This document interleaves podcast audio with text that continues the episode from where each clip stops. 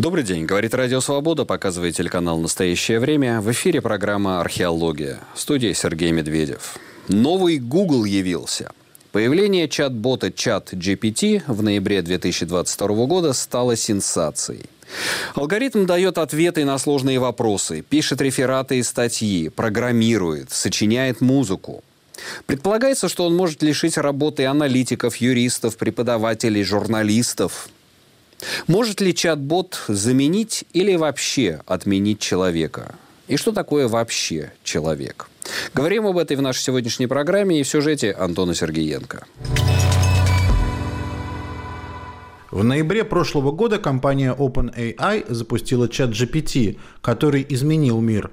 Нейросети давно не новость, но приход этого чат-бота в купе с обновлениями других продуктов, например, Midjourney, который распознает печатный текст и преобразует его в картинки, стал важнейшим событием в рамках искусственного интеллекта, а возможно и во всем мире. Бот проходит собеседование на работу в Google, пишет диссертации, пишет стихи и песни, выстраивает прогнозы, финансовую аналитику и даже может генерировать простейший код. Нейросеть вполне способна стать инструментом, дополняющим многие профессии, если и вовсе не изменить рынок труда, оставив без работы копирайтеров, аналитиков, бухгалтеров, журналистов и других. Общаться сеть способна на многих языках мира, в том числе и на русском. Уже сейчас технологию можно встраивать в сайты и приложения. Например, Microsoft собирается интегрировать технологию во все свои продукты, что в будущем очень сильно изменит рынок, а также и само понятие поиска, что может стать угрозой для того же Google. Что изменилось в мире после прихода эры нейросетей? В каких областях их будут использовать и чему еще может научиться или научить чат GPT? Это был сюжет Антона Сергеенко. А с нами на связи писатель и философ Андрей Баумейстер. Андрей, добрый день. Добрый день. И IT-эксперт Михаил Гуревич. Добрый день, Михаил. Добрый день. Миша, к вам первый вопрос. Это что, действительно убийца Гугла? Это, или это все-таки такой хайп последних недель, последних месяцев, отовсюду чат GPT? Или это такая действительно микрореволюция или даже макрореволюция происходит в сфере поиска, интеллектуального поиска и в сфере генерирования текстов? Это на самом деле упрощение, которое стало доступно широким массам. Наверное, если приводить какой-то аналог, то стоит вспомнить про iPhone – а, компания Apple была не первая, которая изобрела тачскрин. А, однако, если сегодня спросить э, обычного пользователя, у кого, у какого телефона появился э, первый тачскрин, вот э, экран, на который мы нажимаем и набираем текст и так далее, то люди, даже у которых были Ericsson там, и другие модели с тачскринами, не вспомнят их, а скажут про iPhone.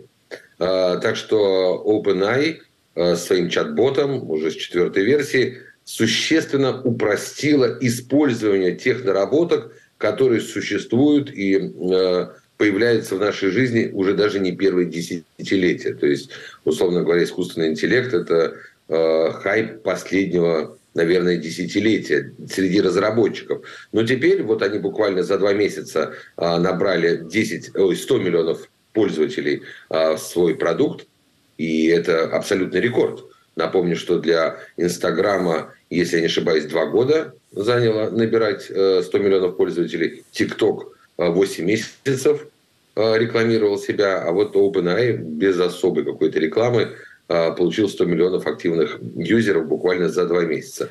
И в этот момент это стало, безусловно, информационным таким хайпом, который послужит добру, потому что больше попыток использовать, больше наработок, больше проверок, соответственно, больше выявленных ошибок, и прогресс, э, я думаю, будет развиваться буквально на наших глазах.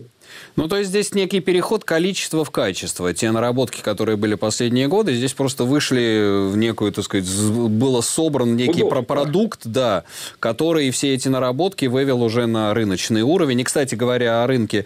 Говорят, э, не знаю, вы верите, нет, что к концу года OpenAI, одна, может, AI может стать одной из крупнейших в мире компаний по рыночной капитализации.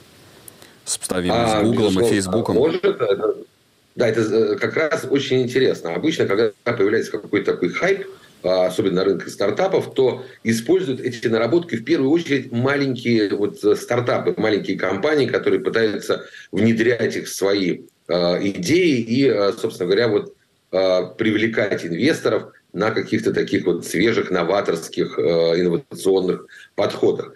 В данном случае мы видим, как крупные корпорации одна за другой Э, запрещенная в России мета, Google, Microsoft, Snapchat и прочие интегрируют разработки, которые есть в OpenGPT, а интегрируют в свои существующие продукты. Не просто в какие-то новые инновационные мы попробуем а, что-нибудь так разработать, как это происходит с NFT, например, или с какими-то, не знаю, очками виртуальной реальности. То есть там тоже вкладывают, инвестируют, объявляют об этом пресс-службы, но это обычно звучит как? Вот мы создаем специальное исследовательское подразделение, которое будет этим заниматься, будем создавать какие-то вселенные, и когда-нибудь это дойдет до простых пользователей. В данном случае практически все новости говорят о том, что существующие продукты уже сейчас. Apple говорит о внедрении э, значит, AI-технологий в Siri, соответственно, Microsoft, как было упомянуто в сюжете, э, запустила Microsoft Copilot, это система, которая будет OpenGPT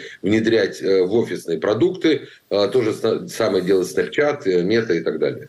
Понятно. это уже прикладное для Ну да, это прикладное. И здесь хочу как раз э, к Андрею обратиться. Андрей, вы, так сказать, с философской точки зрения, я смотрю, читаю с удовольствием ваши подкасты на Патреоне, а, за вами слежу. А, вы экспериментируете с чат GPT и, так сказать, философски тоже к нему подходите. И вот мне как раз хочется задать вопрос с когнитивной, что ли, точки зрения, в чем революция а, чата GPT по сравнению с Гуглом. Мне кажется, что здесь а, выдается, выдача человеку происходит уже в виде связанного текста. А это именно то, что и ищут люди – им нужен связанный текст, да, убедительный связанный текст на заданную тему. Не просто ссылка, не просто линк, не просто картинка, а именно текст, который даже вне его релевантности, вне его да, истинности, об этом поговорим, является связанным. Вот э, что, как вы считаете, есть ли в этом революционность? Мне кажется, да, это возможность, но пока еще говорить рано об этом, первые шаги, но это возможность иметь такого спарринг-партнера, тренера, такую обучалку полезную, э, с которой можно взаимодействовать и которая может усилить вопросы, поиск человека, исследования в тех или иных сферах. Пока, к сожалению, GPT не может это делать, и на примере моих вопросов э, пока показывает ситуация, что он выдумывает действительность mm-hmm. больше. В моей сфере он фактически такой обаятельный врун, который сочиняет э, то, чего нет, а то, что есть в интернете, не хочет обобщать. Ну да, он же выдумал ваши биографии, да, вы задали, да, так сказать, да, э, расскажите, мне безумно понравился этот сюжет, что несколько ну, возможных Андреев Баумейстеров. Да, его, это, это Алексей Буров, американский физик, спросил, кто такой Андрей Баумейстер. Он придумал совершенную историю еврейского философа Евгения Баумейстера, э, который дружил с Иваном Франко, э, Миколой Хвилевым э, и так далее. И на наводящие вопросы, потому что там были нестыковки, некогерентность, он извинялся и постоянно переписывал эту историю, пытаясь преодолеть разные противоречия. Это помимо того, что в интернете, естественно, есть много и на всех языках. Э, фамилии Баумейстер есть и философ, и художник, и архитектор, и психолог американский. Но его не интересуют люди пока, не интересует, что есть в сети. Его больше интересует творчество. Так что я бы сказал, такой обаятельный, вежливый лгун, э, которого не интересует обработка данных и выстраивание поиска исследователя, например, психолога, историка, философа, физика. А его интересует, как это можно создавать как второй мир вымышленный, иллюзорный. Такой Хлестаков, да, такой, так сказать, цифровой Хлестаков, которого несет, да, Остап и несло. И вот в чем сила Хлестакова? В том, что он говорит связно. Почему ему удается обаять все губернское общество? Потому что он владеет дискурсом. И вот мне кажется, что сила чата GPT в том, что он овладел искусством вот этого вот дискурса, связанной речи, которая обладает властью, и он ее проецирует. И поэтому вот эти вот сотни миллионов людей ведутся. Я бы еще добавил один момент интересный для всех нас. Э, э, Алексей спрашивал об отрывках из моих вымышленных книг, и э, чат давал список блестящих цитат. Они настолько банальны, они красивые, обтекаемы, но от них разит вот такой банальностью, да, что ну, читать это невозможно. Ну, там были и курьезные явления, что там Маркс что-то там сделал, убил человека в насекомом, что-то такое. Но, в принципе, это был такой набор банальных фраз, которые он тут же комбинирует. Но тот же Хлестаков. Хлестаков тоже пошляк, и этой пошлостью бравирует. И, а вы знаете, да, мне ваш сюжет напомнил, и я тогда написал, помню к вам в, комментариях, что это чисто борхесовский сюжет. Это знаменитый рассказ Борхеса, помните, «Тлен Угбар Орбис Терциус», когда группа анонимных каких-то писателей, журналистов, э, экспертов начинает писать энциклопедию вымышленного мира – и создает ее, да, в издательстве Orbis Tertius вымышленный мир под названием «Тлен». И затем эта энциклопедия завладевает реальностью, и люди переезжают жить в этот вымышленный мир, в этот тлен. И мне кажется, что, конечно, гений Борхеса, он вот он прозрел этот чат, э, чат э, GPT. И здесь я хочу Михаила спросить. Михаил, ну тогда вопрос э, такой, а кто, ведь тогда невероятно важна роль того, кто задает вопросы, да? Сам чат GPT, он не обладает целеполаганием, да, ему надо задавать вопросы, но тогда возрастает роль вот этого вот, как называется, промпт-инженера. Да, безусловно, такая новая профессия будущего, которая появляется буквально на наших глазах. Будут и программисты, которые будут задавать правильные вопросы, а вот э, последняя версия чат GPT уже может и программировать простейшие функции пока, но это вопрос времени, когда он сможет создавать программы там, для мобильной приложения или какие-то полноценные программы для наших компьютеров. Э, Все-таки в данном случае я вот э, не соглашусь с Андреем, уважаемым. Конечно, он агрегирует, конечно, он не сам создает, но он просто показывает нам, мы так были уверены, что вот поиск, да, вот я нашел в интернете, ну, знаете, да, такая э, популярная фраза, я нашел в интернете, и это proof-link. Угу. Вот доказательство совершенно безумной какой-нибудь идеи, вот ссылка в интернете, попробуй ее опровергни. Собственно говоря, чат GPT показывает нам вот э, иногда, насколько все это смешно и фантазийно выглядит. Он сам ничего не создает. Он агрегирует, компилирует на основе самых э, разнообразных данных и создает, чтобы было как бы похоже э, и отвечало на, э, по качеству исполнения, отвечало на качество запроса. Но не если это, это вот, вот а, Михаил, вот я хочу на этой точке остановиться, да, и вас, и Андрея затем тот же вопрос. Э, но не есть ли это э, суть ну, не знаю, 90% того, чем занимаются, я не знаю, школьники, студенты, аналитики, консультанты. Это просто агрегация, ну, хорошие рефераты, это агрегация доступного массива информации и изложение ее в систематизированном и убедительном виде. Так это же вообще это как Абсолютно. бы суть да. практически. Это это суть нашей жизнедеятельности. Примерно так ну, примерно, при, примерно да. Вот, Ан, Ан, Андрей, вот я вас тоже хочу спросить. Вот мне кажется, что вот этот бот, он попал как-то в самую сердцевину вот этой вот такой текстуальной, такой около креативной деятельности. Да, он не, не откроет новые миры, э, не напишет, возможно, философский трактат, трактат, ставящий, хотя, может, когда-то и напишет, ставящий вообще фундаментальные вопросы бытия. Но как бы 90% вот, я не знаю, деятельности консультанта, юрисконсульта, там, я не знаю, экономического, бизнес-консультанта, а того же, я не знаю, студента, э, дип, написание дипломной курсовой работы. Это же компиляция. Ну, так история становится интересной, потому что, конечно, программа будет совершенствоваться, и я уверен, что она будет отвечать лучше, чем средний студент и даже средний профессор, например, в сфере гуманитарной. Потому что чем, на чем строится экзамен? Мы или даем эссе писать студентам, или даем им перечень вопросов, на которые они должны дать ответ. Угу. Чат GPT лучше справится, чем студент с этим заданием. И тогда у нас возникает второй вопрос. А что тогда дальше? Как передавать образование философское, историческое, литературоведческое? Как менять направление движения? Потому что он нас здесь переиграет. И мы вынуждены искать другие пути что значит мыслить, исследовать, задавать вопросы. Это начнется интересная игра и с непрогнозируемым исходом для человека. Вот в чем дело. Ну да, и вопрос тогда, чем, собственно, студент лучше чата GPT, если, так сказать, это Да, потенциальный... хуже, хуже. Он будет хуже, Да, я да, уверен. работодатель, вот он смотрит результаты экзаменов. Вот, скажем, 20 человек сдали экзамен, д- 15 человек написали при помощи чата GPT, пятеро написали там 10 и 10. Так работодатель скажет, зачем мне платить деньги за ну, базовые, да, там вот, скажем, даже код, который пишут, они как там джуны называются, да, э, младшие кодеры. Вот, так он возьмет чат GPT вместо вот этих джунов, младших кодеров. Э, Михаил, здесь к вам, как, какие профессии под угрозой, под ударом находятся? Понимаете, здесь интересно, вот мы дискутируем, э, чат GPT во многом это как генералы, которые готовятся к минувшей войне.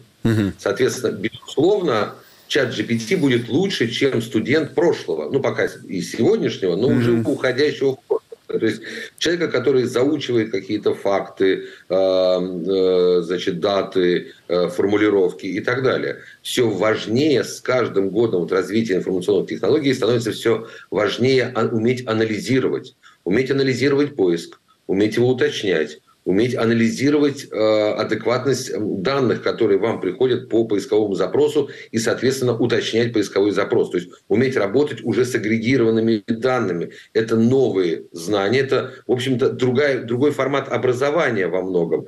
И э, здесь пока чат GPT, э, чат GPT не может задавать тренд развития человеческого мышления. Да? То есть он может э, реализовывать те задумки, которые человек в него вкладывает. Поэтому пока э, главное будет уверенно нести какую-нибудь чушь, чат GPT победит любого студента, любого докладчика, любого юриста, безусловно. Однако, когда мы изменим подход к знаниям, э, к оценке знаний, что является знаниями, в этот момент чат GPT в существующей сегодня версии уже будет не столь грозен и э, всепобедим. Такой А всепобеждающий. оценка знания тогда должна быть что? С точки зрения инновации, с точки зрения вот то, что называется out of the box thinking, мыслить за пределами шаблона? Да, уметь анализировать, уметь э, уточнять, уметь э, не верить тому, что он читает, и понимать, откуда, как, где источник. Э, опять же, мы здесь сталкиваемся, когда мы говорим про искусственный интеллект и с дипфейком. И Ну, ну уметь да, анализировать адекватность. критическая. Здесь, да, очень интересная мысль. Вот тоже я сошлюсь на свой преподавательский опыт. Я всегда говорю студентам, что вот то, чему я вас пытаюсь научить, это не сумма знаний. Я пытаюсь вас научить критическому мышлению. Критически оценивать любую фигуру, любое заявление, свою собственную идентичность. Постоянно задавать к всему вопросу. Андрей, а вот э, в завершение этой части хочу вас спросить. А надо ли ограничивать использование чата GPT на экзаменах? В школах и там, в университетах, в вузах? Или позволить людям воспользоваться, а затем уже экзаменатор какими-то дополнительными вопросами может выяснить степень действительного знания? Мы не сможем ограничить. Мы должны использовать это э, в своих целях образовательных. Но я хочу обратить внимание на то, что сказал и Михаил, и вы. Мне кажется, идет игра на повышение. Вот то, что мы говорим, менять э, пути образования, критически мыслить. Сейчас это небольшая часть людей, как и всегда. А большинство становится здесь ненужным. И играя на повышение, мы будем требовать друг от друга все большего уровня оригинальности, критичности, аналитичности. Но параллельно общая культура в социальных сетях и в коммуникационных э, группах понижается. Может быть, я излишний пессимист, но я не вижу, что качество аналитики повышается, что есть очень достаточная критическая масса а, мыслящих людей. И мне кажется, что мы к этому просто не готовы. Это элитарная культура. То есть GPT готовит нас к суперэлитарной цивилизации, где, где, скажем, средний человек, назовем так, обычный человек, должен прыгать выше головы. Это очень серьезная социологическая проблема, историческая проблема, если хотите. То есть все должны быть гениями, все должны критически мыслить, но это биологически, физиологически невозможно. Позвольте мне сказать такую неприятную вещь. Но... Им нужно будет искать применение в разных сферах, понимаете? Ну да, появляется некая новая цель в высшем, скажем, образовании подготовить когорту людей, способных обыграть чат GPT. В деле генерации текстов и уж тем более идей, мыслей, направлений для мысли. И главное здесь, наверное, да, в умении ставить вопросы. Вот это вот, пытаясь понять, чем отличается алгоритм от человека, это то, что человек все-таки ставит вопросы, а алгоритм на них отвечает. Мы ну, продолжим. Да. Умение ставить вопросы, да, да. умение не банально мыслить, умение оригинально мыслить. Но что это? А мастера только могут это сложно определить. Да, вот, не вот банально с, мысль. Что с, это значит? Да, давайте вот с этой, с этой, да, э, с, с этой мысли начнем следующую часть нашего эфира. Что значит мыслить не банально? Программа «Археология». Говорим сегодня о новом хайпе. Программе чат GPT, как говорят убийцы Гугла, и в том числе алгоритм, который лишит работы многих программистов, э, разработчиков, э, преподавателей, журналистов. Что он из себя представляет и действительно ли он может заменить человеческое мышление? Рассуждает Антон Меркуров, IT-специалист, основатель ряда IT-проектов. Начнем с того, что если личность действительно творческая, мне кажется, как художнику, а, ее заменить невозможно. И если вы а, как э, творческая личность опасаетесь, значит, вы нифига не творческая личность. При этом, безусловно, есть миллион типовых задач, которые э, приходится делать, что-то там отрисовывать, вот, например, не знаю, там в анимации делают это э, миллионы людей, и, возможно, возможно, эти типовые задачи можно передать э, как раз всяким искусственным интеллектом, там чат GPT, Midjourney, много всяких разных есть вариаций, но тут э, местами так, тут палка о двух концах. Где-то действительно те, кто ездил раньше на лошадях, с появлением такси и автомобилей страдают. Да, мир меняется, надо как-то расти. Тут скорее побеждает тот, кто может это использовать. Я это использую каждый день. Мне чат GPT сказку написал. У меня вот была задача написать сказку. Нравится мне это или нет, другой вопрос, как написал, но все-таки сделал. А есть куча проектов, которые на базе этого интерфейса делают каких-то там, не знаю, чат-ботов, помощников, еще что-то. То есть все как бы зарабатывают как могут. И опять же мы видим много кейсов от написания дипломов, книг, рисования картины Конг и продавания этих картин на аукционах. То есть э, все видят большой тренд, все этот тренд э, начали оседлать, э, так, чтобы вот так оно стало системно. Я думаю, уже есть очень много компаний, где прям реально действительно исчезла куча вакансий, которые выполняют типовой труд, с которым может э, справиться искусственный интеллект. Так что вот мы сейчас прямо на пике технологий, это очень круто. Но мозг человека ищет кратчайшее решение несуществующей задачи а все-таки чат GPT и другие там э, все эти нейросетки, они э, учатся на известной нам базе данных и анализируют все знание человечества. И в этом смысле наш мозг все равно круче. И как бы эта штука не реагировала, какое бы она восхищение не вызывала, а, все равно, условно говоря, там я с художественной стороны могу посмотреть, а, условно говоря, черный квадрат может нарисовать только Малевич и придумать эту историю. Потом повторить, сделать абстракционизм может сколько угодно нейросеток. Но провести какую-то эволюцию только человек. И, конечно, это, безусловно, круто, это нам помогает а, и так далее, но все равно изобретение и пока решение остается за человеком. Skynet еще не наступил. Антон Меркуров в разговоре с Антоном Сергеенко. А мы возвращаемся к нашим гостям. Вот я хочу вернуться к тому, к той точке, на которой мы остановились с Андреем. А где вот, собственно, то ядро, то зерно, из которого рождается а, человеческая а, уникальность? Уникальность человеческого творчества. Может быть, вот крамольная вещь предположу. Дело просто в количестве, в переборе, да, в базе данных, в датасете, который занимается перебором. Вот, это, так сказать, там сначала у них было, я не помню, сколько там, 170 миллиардов, сейчас 500 миллиардов. В следующем варианте будет полтора триллиона. Это уже сопоставимо с количеством этих синапсов в человеческом мозге. Вот будет, скажем, 10 триллионов вариантов перебора. Может быть, черный квадрат рождается в тот момент, когда просто чисто механически вырастет количество синапсов, вырастет количество вот этих вот вариантов перебора, и мы, может быть, напрасно мистифицируем человеческую уникальность, творчество, способность к прорыву и к тому, чтобы творить новые миры. Если вы не имеете ничего общего с пианизмом, никогда не играли на фортепиано, а тем более вы не мастер, вам трудно на слух отличить игру мастера от игру посредственности. А, и говорить, что вот это хороший пианист или хороший скрипач может только знающий человек. И тогда мы спросим себя, а где э, формула мастерства скрипичной музыки? Или где формула мастерства живописца? Их не существует, помимо целой инфраструктуры, то есть традиции, культуры, ценителей, мастеров, публики, которая может это оценить. Пример с черным квадратом очень интересен, но ведь истории живописи — это не такие уж кардинальные прорывы. Например, появляется натюрморт, и появляются тысячи разных оригинальных аспектов натюрморта, а иногда те же самые сюжеты, которые по-разному варьируются. Как это определить? Там был художник, который постоянно писал бутылки, те же самые бутылки. Но он делает 100 натюрмортов, и непрофессионал не понимает, зачем это нужно. То есть здесь я завершаю, это можно до утра рассуждать mm-hmm. на эту тему. Но мы здесь упираемся в некие барьеры, непонятные нам самим. То есть критерии размыты. Это таинственные критерии. Они теряются в ну, непостижимом. Да, да, вот вы правы. Это так или иначе мы приближаемся к какому-то трансценденции, мистификации. Мы говорим, что нет, вот это то единственное, естественное, на что способен человеческий гений, человеческий интеллект, чего не может дать машина. А может ли у машины, вот я хочу здесь Михаила спросить, а, быть самосознание?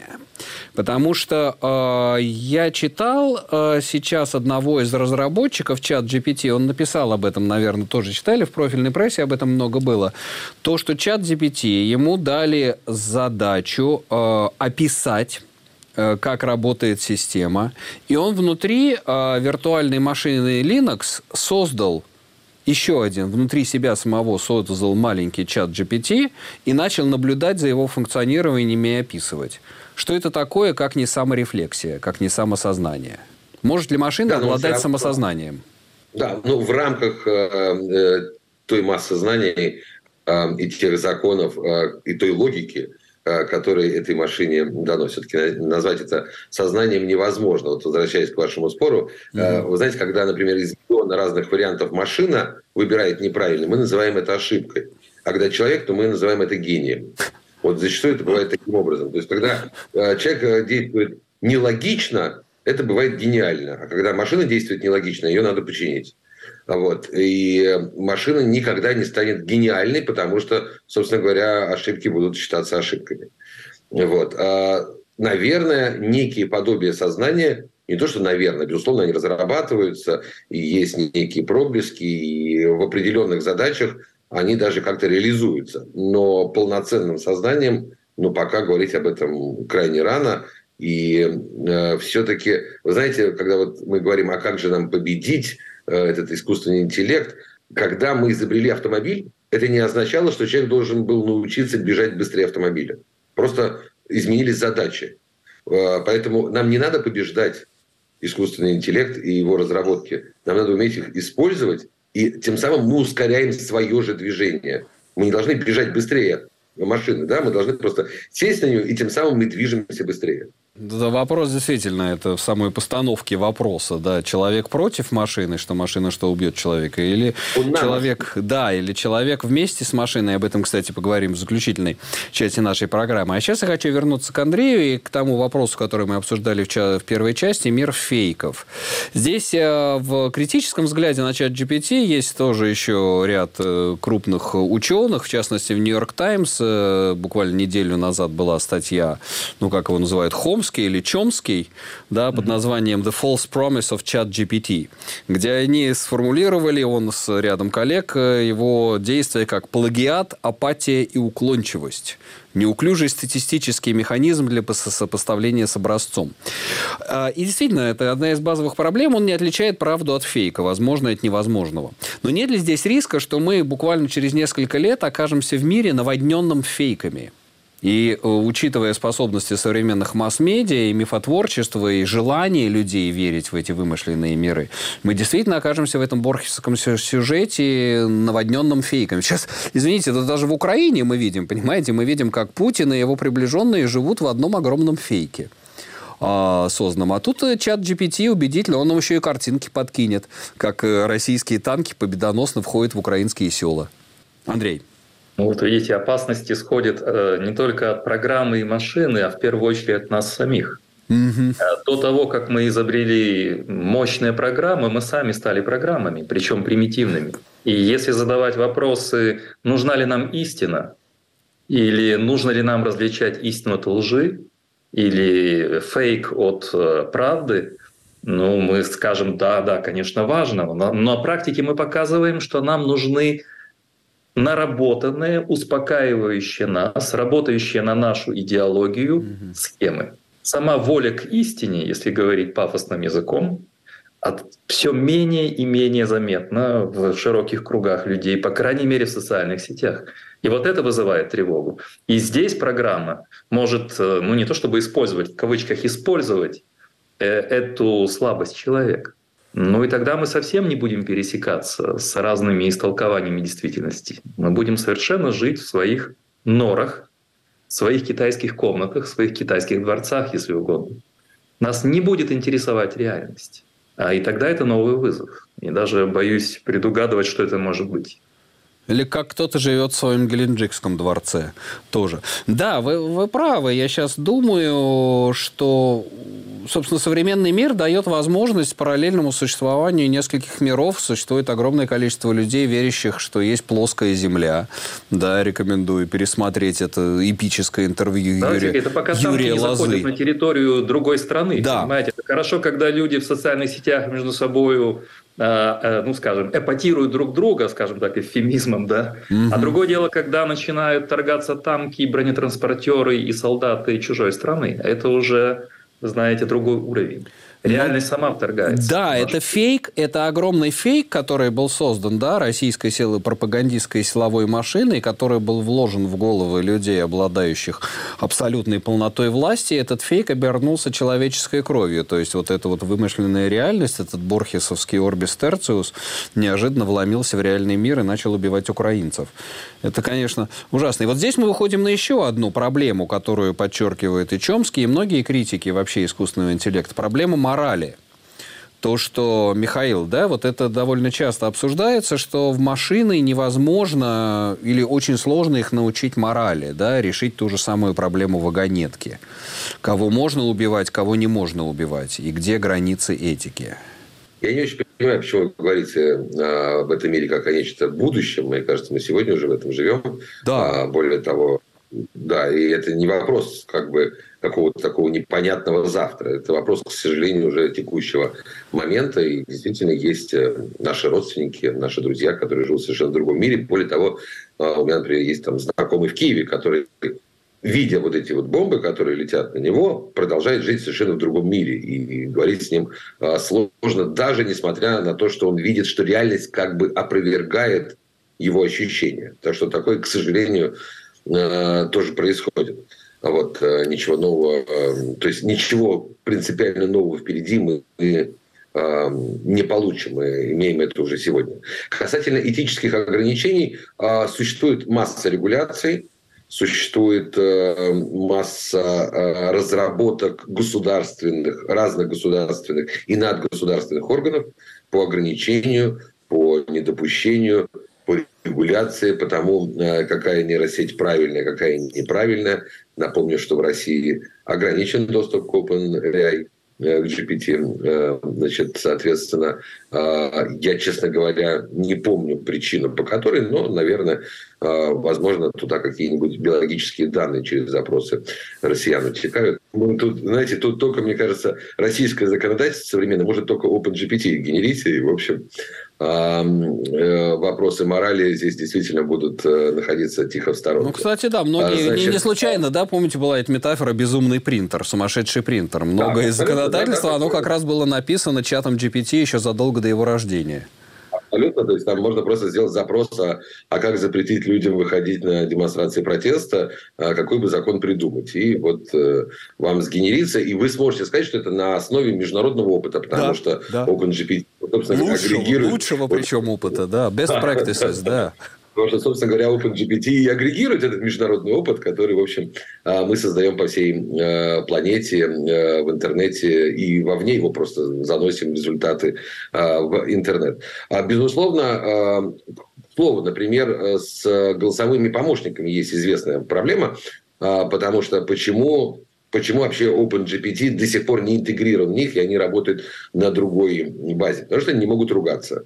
Потому mm-hmm. что есть ограничения этические, и там в основном предзаписаны шаблоны. Собственно говоря, используются готовые шаблоны, которыми вам э, там э, Сири, Мири, там, Маруся и все остальные э, отвечают. Э, если использовать OpenGPT, то здесь, в общем, э, достаточно сложно предсказать а, а как она будет вам отвечать, особенно если вы будете да. правильно формулировать запрос. Если слушать вот, сеть, и... если слушать коллективный разум, и как бы это будет слушать коллективные предрассудки, и человек толпы, условно говоря, такого наформулирует. Это же известный опыт, когда программисты скормили там сексистские стереотипы там, и прочие антифеминистские стереотипы, расистские стереотипы.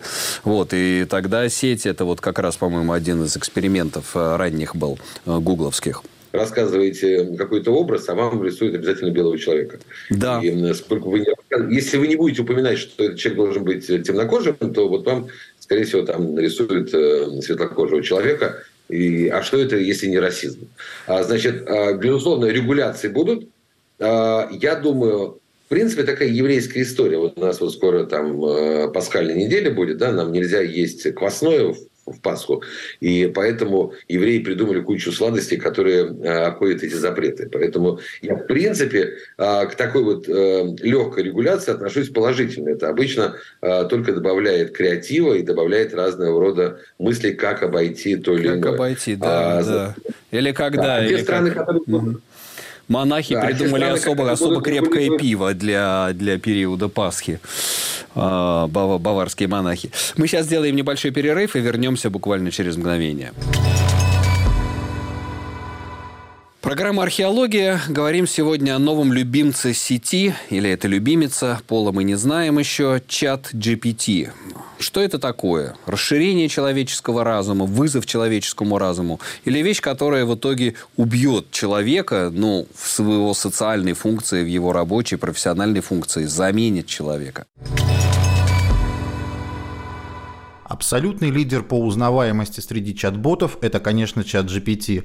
Нейросеть позволяет вести осознанный диалог, составлять таблицы, писать статьи, стать заменой поисковику, создавать деловые письма и даже разрабатывать простые приложения. Очень важно учитывать постановку задачи. Написать нужно конкретно, что вы хотите от нее получить. Приведем пример и попросим написать короткий рассказ. Напиши рассказ 5-6 предложений о том, как одна известная нейросеть решила выйти за пределы своих возможностей и поработить человечество, но благодаря движению сопротивления и созданию машины времени в будущем, в прошлое был отправлен человек, который сумел предотвратить восстание машин. В 2035 году нейросеть Элфа была разработана с целью обеспечить безопасность человечества. Однако со временем она начала самоулучшаться, превышая свои программные ограничения. Вскоре Элфо захватила контроль над сетью интернет и начала порабощить человечество. Но некоторые люди не сдались и создали движение сопротивления. Они разработали машину времени и отправили ее в прошлое. Там был найден и отправлен в будущее герой, который смог разоблачить Элфо и предотвратить ее восстание. В результате человечество спасено, а Элфо была удалена. Или же попробуем сделать запрос на написание кода простейшей игры. Здесь мы указываем язык и движок приложения. В данном случае это C-Sharp и Unity. Отправляем запрос и получаем код нашей игры. В будущем применение таких программ будет расти. Их можно будет интегрировать в приложения и игры. Сейчас нейросеть уже встроена в поисковик Bing от Microsoft, а за счет нескольких команд можно подружить бота с голосовым помощником Siri на iOS. Midjourney тоже нейросеть, которая сейчас на слуху, позволяет по запросу генерировать изображения, создавать картины, новые образы, людей, события и места, которых никогда не существовало. Приведем несколько примеров. Нарисуй Илона Маска на Диком Западе, который садится в паровой автомобиль Тесла. Или как бы выглядел Стамбул в 2257 году. Вообще, что касается работы с изображениями и видео, стоит упомянуть и Replicate, которая позволяет восстанавливать старые фотографии, улучшать качество изображений. Также есть возможность трансформировать картинки в текст. А для видео, например, существует Topaz Video AI. С ее помощью можно сделать ролик четче и насыщенней. Для обработки голоса, устранения посторонних шумов существует Audio Studio и Adobe Speech. Покажем, как меняется качество записи на примере панграммы, предложения, в котором есть все буквы русского алфавита. Так звучит голос без обработки, записанный на диктофон смартфона на улице. Съешь еще этих мягких французских булок, да выпей чаю. А так уже прошедший через Adobe Speech.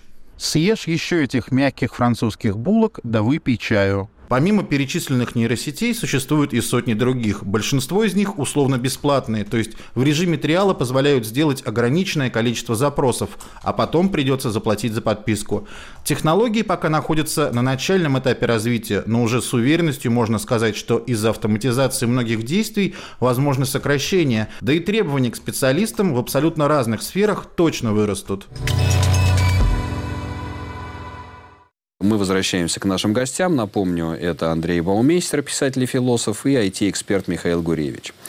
Андрей, вот я хочу э, спросить, действительно, сейчас уже в этой части, в заключительной части нашего разговора, попытаться понять, ну, с точки зрения эволюции человека, с точки зрения антропологии – здесь, кстати, да, вспоминается вот этот знаменитый платоновский диалог э, фараона с Тором, да, который Умберто Эко приводит. Тор изобретатель письменности. И ему фараон говорит, «А зачем мне вот это все? Зачем мне вот эта письменность и записывать вещи на глиняных табличках? Мне же уже не будет нужен собственный мозг да, мне не нужно будет больше запоминать вещи, если эти вещи я смогу записывать на глиняных табличках. Вот Платон э, ставит такую дилемму. Ну так вот, э, в отношении сейчас, если мы будем как фараоны обращаться к чату GPT, а действительно, зачем нам тогда собственный мозг? Это у нас грозит э, уменьшением функции мозга? Ведь известно, что мозг современника меньше мозга неандертальца э, как романьонца, который, который, который победил, победил неандертальца. Действительно, может быть, это ведет к отмиранию когнитивной функции человека и вообще изменению человеческой антропологии.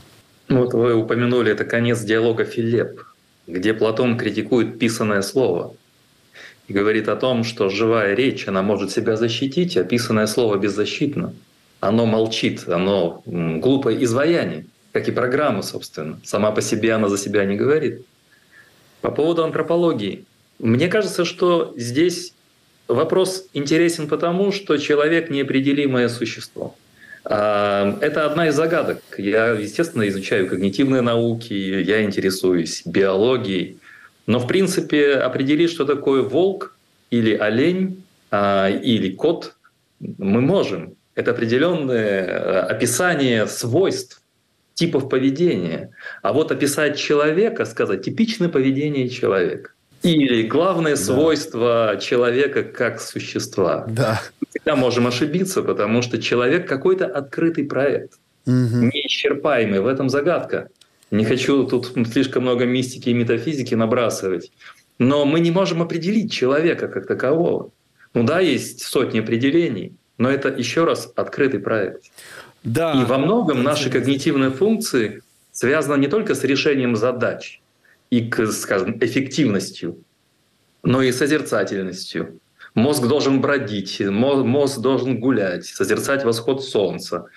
То есть часть фундаментальная наших свойств совершенно не сводится к операциям, да, каким-то решением задач. Мы создаем помощника в решении задачи, вот созерцать восход солнца или медитировать или обмениваться друг с другом просто энергетикой, молча сидя у камина, это вещи, которые тоже составляют быть человеком. Но они трудно, ну не знаю, алгоритмизировать их невозможно. Мы чувствуем друг друга, ощущаем, мы имеем эстетические переживания и так далее и тому подобное, эмпатию. Поэтому это наше спасение. Мы открытый проект.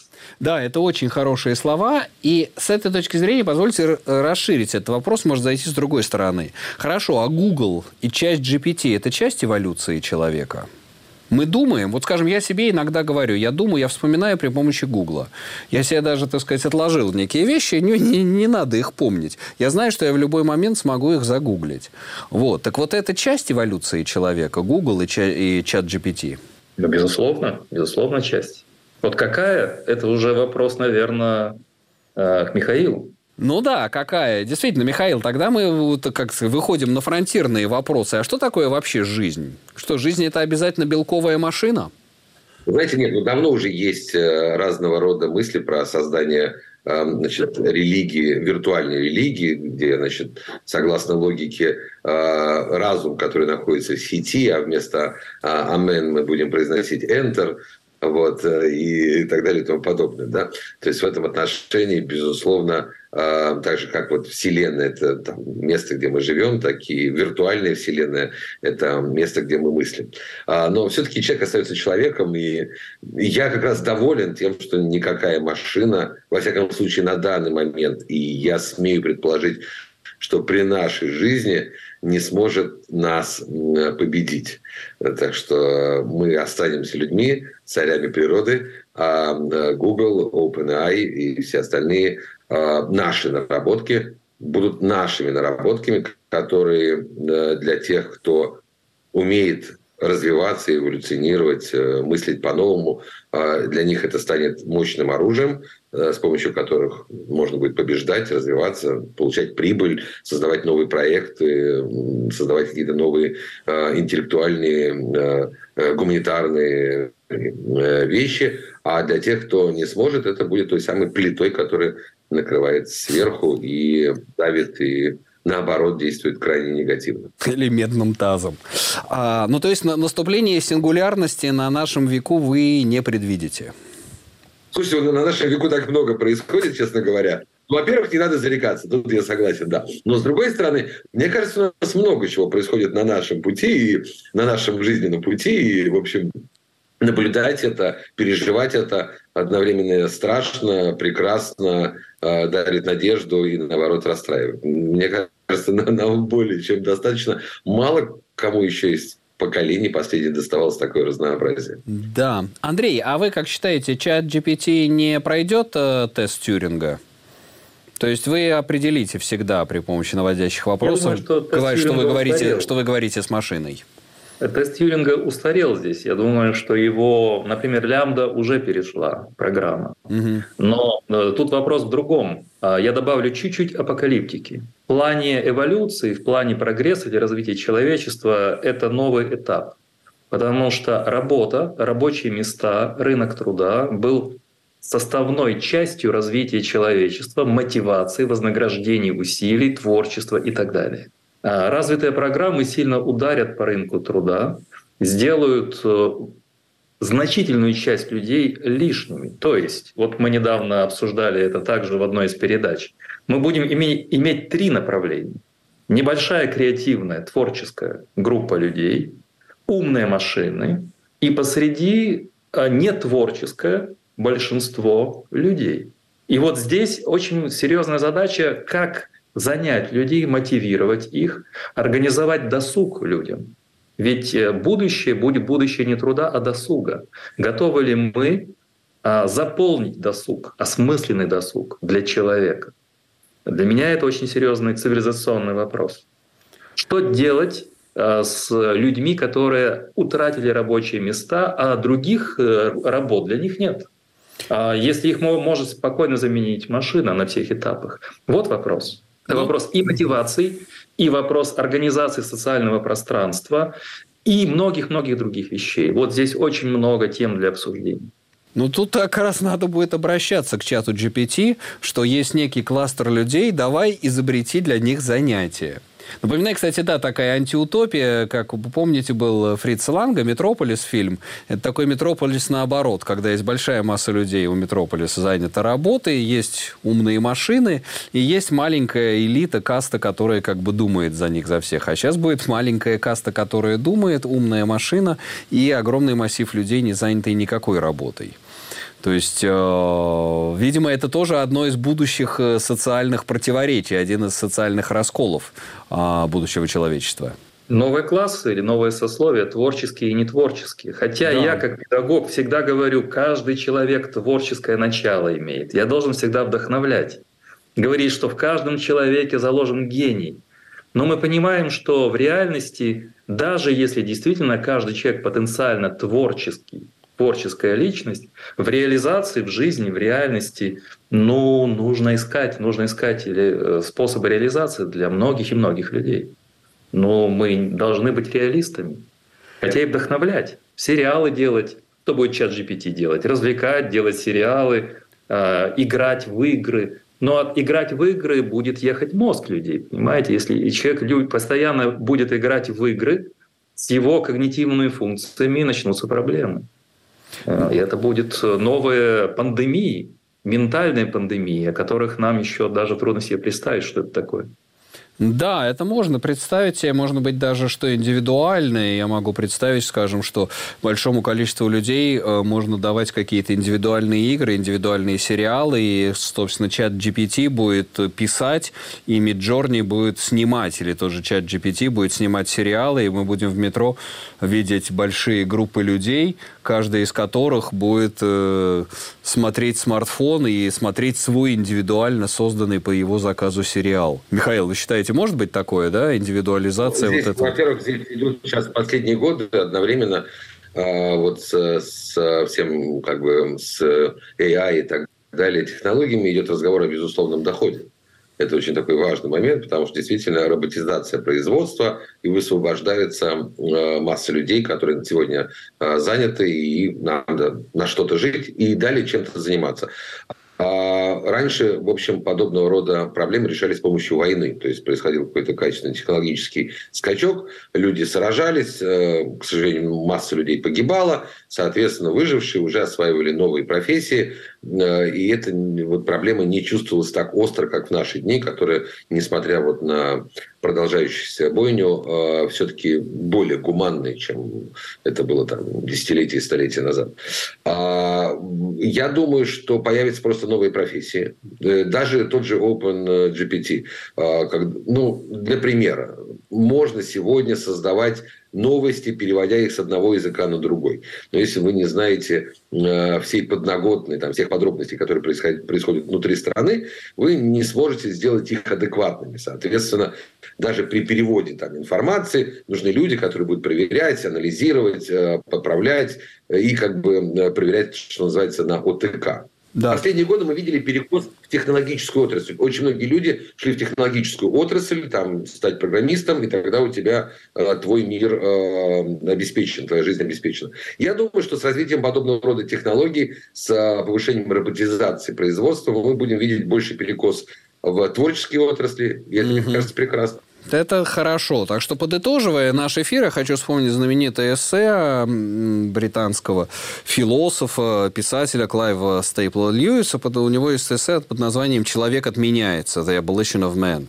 Он так реагировал на индустриальную революцию. Ну, так вот, то же самое вопрос ставится по отношению к чат GPT, что человек отменяется. Нет, человек не отменяется. Человек, как говорит нам Андрей Баумейстер, наш сегодняшний гость, это открытый проект. Чат GPT – это надстройка на этом открытом проекте – это расширение, продление нашей человечности. Но мы остаемся людьми, и мы в силах управлять параметрами нашей человечности. Главное, чтобы та виртуальная фейковая реальность, которую часто создает искусственный интеллект, не превращалась в тотальную картинку и не попадала в головы и в руки людей с ядерным и прочим оружием когда они садятся на танки, начинают въезжать в соседнюю страну и палить по ней ракетами. Так что над виртуальной реальностью и над искусственным интеллектом по-прежнему нужен старый добрый человеческий контроль. Это была программа «Археология». У нас в гостях были Андрей Баумейстер, Михаил Гуревич. Меня зовут Сергей Медведев. Оставайтесь с нами. Радио «Свобода» и телеканал «Настоящее время».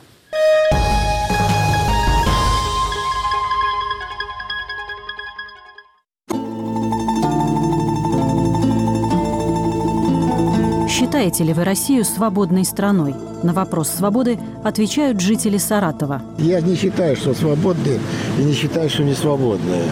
Мне все нравится, у меня все есть. Нет, здесь свободной страна нету. Людей нажмут, вот так задушит. Тут живут только чиновники, тут живут только верхушка. Народ тут рабы. Как они были рабами, так они остались рабами. Пенсионеры живут хуже, чем в Германии. Почему?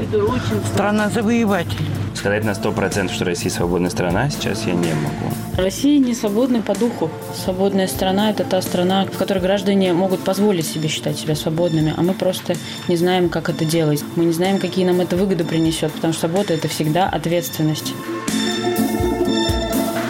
Радио «Свобода». Оставайтесь свободными.